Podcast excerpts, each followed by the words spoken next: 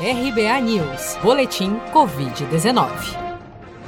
De acordo com o balanço oficial do Ministério da Saúde, divulgado na noite desta terça-feira, 8 de dezembro, 6.674.999 brasileiros já foram infectados pelo novo coronavírus desde o início da pandemia. Desse total, 51.088 novos casos foram reportados pelas secretarias estaduais de saúde desde as 16 horas desta segunda-feira.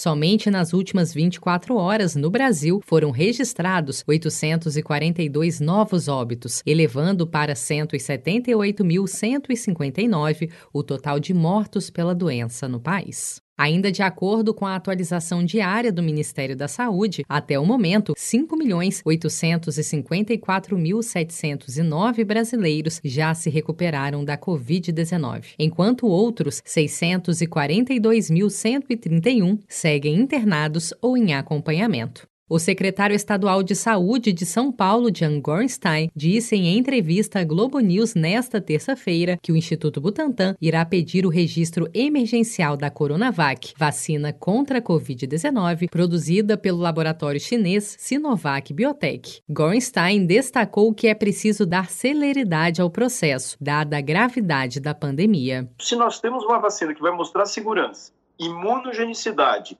e nos próximos dias também mostrar a eficácia, no meio de uma pandemia, no meio de uma crise sanitária, nós precisamos celeridade. É, não adianta seguir os ritos habituais e jogar num programa nacional de imunização para março. As mortes aí estão.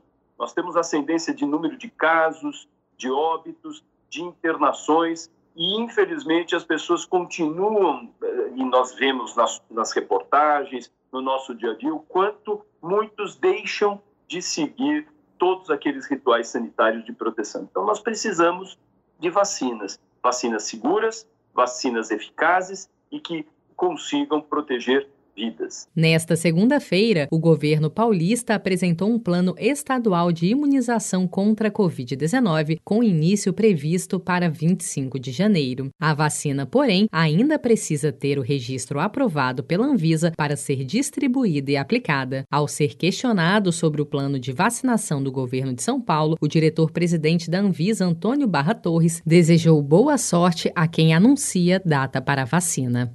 Você está preparado para imprevistos? Em momentos de incerteza como o que estamos passando, contar com uma reserva financeira faz toda a diferença. Se puder, comece aos pouquinhos a fazer uma poupança. Você ganha tranquilidade, segurança e cuida do seu futuro. Procure a agência do Sicredi mais próxima de você e saiba mais. Sicredi, gente que coopera cresce.